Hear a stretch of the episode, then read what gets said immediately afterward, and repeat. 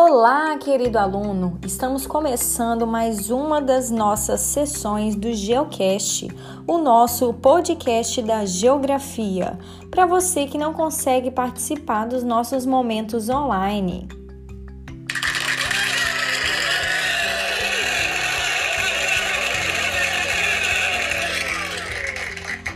Hoje nós vamos conversar um pouquinho sobre orientação e localização na superfície terrestre.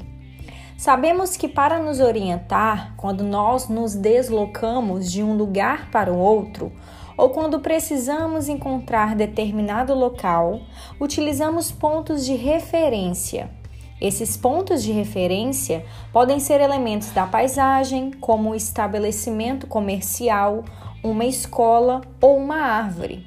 Por isso, frequentemente utilizamos expressões como ao lado do supermercado, em frente à escola, logo após a farmácia, ou onde há uma árvore grande em frente, para localizar um lugar.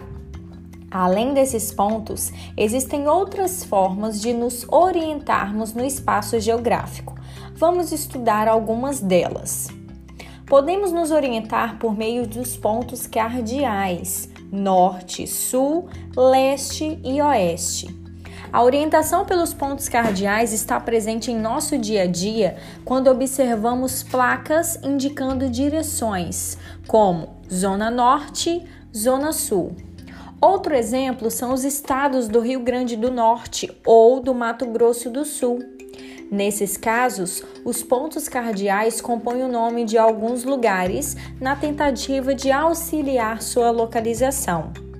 Os pontos cardeais também são muito importantes quando precisamos entender as informações presentes nas representações cartográficas ou em procedimentos de orientação.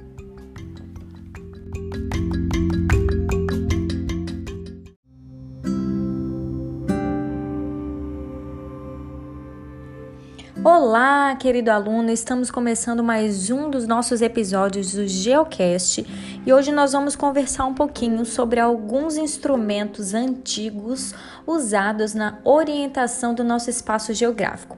Para isso, vamos voltar um pouco no tempo.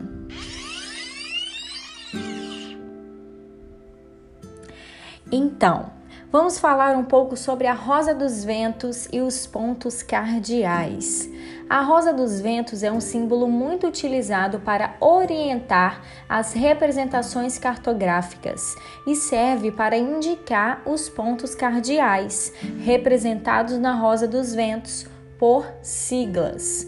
Coloque no Google o nome Rosa dos Ventos e observe alguns pontos que indicam a direção. Esses pontos são chamados de pontos colaterais, denominados como Nordeste, Sudeste, Noroeste e Sudoeste. Outros ainda apresentam pontos subcolaterais, Nor, Nordeste, Es, Nordeste, Es, Sudeste, enfim, vários pontos que não tem como a gente se perder. Nós temos também o instrumento utilizado chamado bússola. A bússola é um instrumento de orientação muito antigo. Estudos indicam que ela foi criada pelos chineses no século X e depois aperfeiçoada por outros povos, principalmente os árabes e europeus. Na utilidade, na atualidade, perdão, a bússola é utilizada em viagens marítimas e aéreas. Além disso, é um instrumento muito importante para que as pessoas realizam expedições em florestas, montanhas e desertos.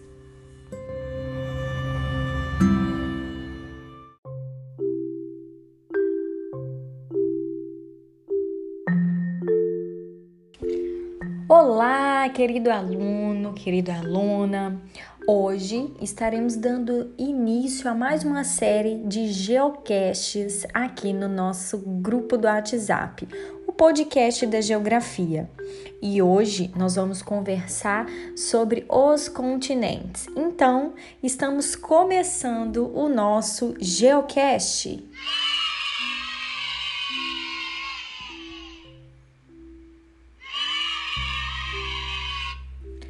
Os continentes são porções de terra imersas, cercadas de água por todos os lados, e que, diferentemente das ilhas, possuem uma ampla extensão territorial. Por convenção geográfica, que é um monte de pesquisadores reunidos para discutir sobre o que é continente, costuma-se dizer que é todo o conjunto de terras cuja área é maior do que a área da Austrália, o menor dos países com dimensões continentais. Os continentes também podem ser considerados um agrupamento mais ou menos de diversas terras, incluindo arquipélagos, que são conjuntos de ilhas próximos entre si, como no caso da Oceania. Em uma definição mais prática e usual, podemos considerar que os continentes como uma, como uma divisão de diferentes áreas da superfície terrestre. Eles seriam, portanto, uma forma de regionalizar o nosso planeta. Nesse sentido, algumas áreas que deveriam formar um único continente, como a Eurásia, que é a Europa mais a Ásia, formam dois por divisões puramente políticas. Por essa razão, os continentes da Terra são América, Europa, Ásia, África, Oceania e Antártida.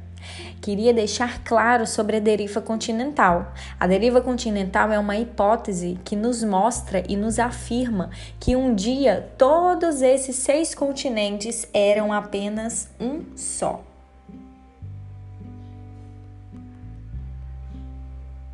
Que legal, né? Você parou para pensar aí?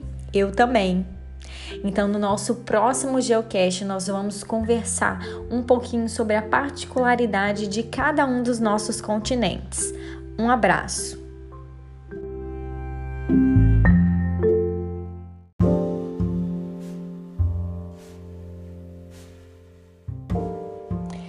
Então, meus queridos, vamos conversar hoje um pouco sobre o continente americano. Vamos começar a falar né, sobre o continente onde o nosso país, o Brasil, está localizado. Nós estamos na América, a porção que a gente chama de América do Sul deste continente americano. Lembrando que a América possui três porções: América do Norte, América Central e América do Sul. A América do Norte são os países que nós já vimos, né? Está acima da linha do Equador. A América Central é aquele istmo que está bem no centro das duas Américas. E a América do Sul somos nós que estamos abaixo da linha do Equador. Então, depois que você colocar no Google a figura, você vai conseguir compreender melhor o que eu estou querendo te, te dizer. O continente americano é o mais extenso no sentido norte-sul. Então, as porções norte-sul mais extensa é do continente da América. Ele é o segundo continente em maior extensão. Que continente grande, não é mesmo? Ele divide-se então em América do Norte, Central e do Sul, como eu já expliquei para vocês, e tem os dois maiores países em maior índice de IDH, que é o Índice de Desenvolvimento Humano, que são os países do Canadá e dos Estados Unidos. São os maiores países onde nós temos uma economia, uma política e sobre questão militar em maiores desenvolvimentos. Em outras palavras, o país mais populoso e mais rico do mundo é os Estados Unidos. Qual é a novidade? E os Estados Unidos se localizam na América do Norte no continente americano. Vamos falar agora sobre algumas curiosidades deste continente. O deserto mais árido do mundo fica no Chile, lá no Chile, isso mesmo. Alguns estudiosos afirmam que uma área do deserto de Atacama possui incríveis 571 anos sem ver uma gota de água da chuva. Outro detalhe sobre o Atacama é que as temperaturas variam de 40 graus Celsius de dia para 0 graus Celsius à noite. Olha que coisa! O Equador tem 64 vulcões no espaço territorial de 30 vezes menor do que o Brasil. De cada três equatorianos, um vive aos pés de um vulcão. Quantos vulcões que tem no Equador? A população da Argentina é menor do que a do estado de São Paulo, tem 39,7 milhões e São Paulo tem 40 milhões. Existe também um estado colombiano conhecido como Amazonas, igual aqui no nosso Brasil. O maior depósito de céu aberto do mundo é o Salar do Uyuni, lá na Bolívia. Acredite, o salar fica a 3.800 metros de altitude na Cordilheira dos Andes. Cerca de 25 mil toneladas de sal de cozinha são extraídos por ano do salar. A propósito, ele é sete vezes maior que a cidade de São Paulo. Algumas curiosidades e algumas informações para você sobre esse continente americano, que é o continente em que nós estamos inseridos. Um abraço e até o próximo Geocast.